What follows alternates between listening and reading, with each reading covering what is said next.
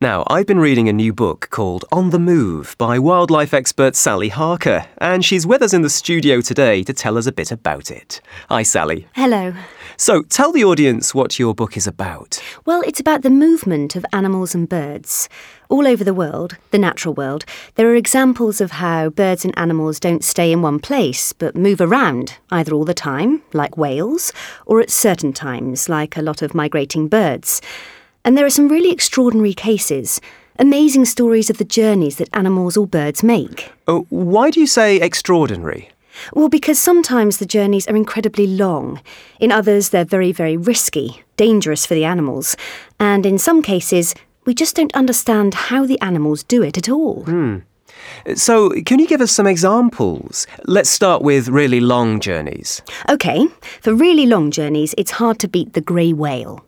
In the winter, grey whales can be found near California or Mexico. The whales have their babies there.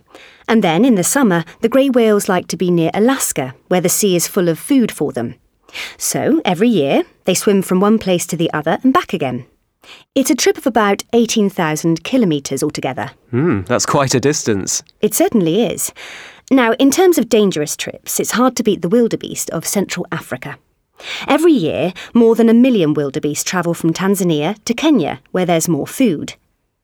It's a trip of over 2,000 kilometres. The real danger is near the end of the journey, when they're already tired, hungry, and thirsty. They have to cross the Mara River. The river flows very fast, and it's full of hungry crocodiles, and the wildebeest are very scared of water. But they jump in and struggle to swim across. Thousands of them don't get to the other side.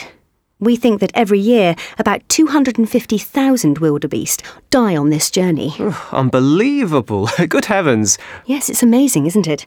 And here's a third example birds this time. The Arctic tern.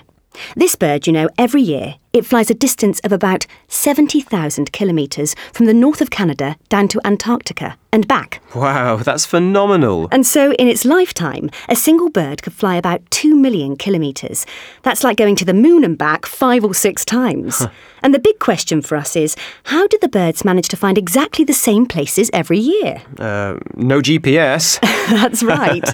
they fly thousands of kilometres and arrive every year in exactly the same place. That's incredible. Um, do we really have no idea how they do it? Not really, although, of course, research is being done all the time.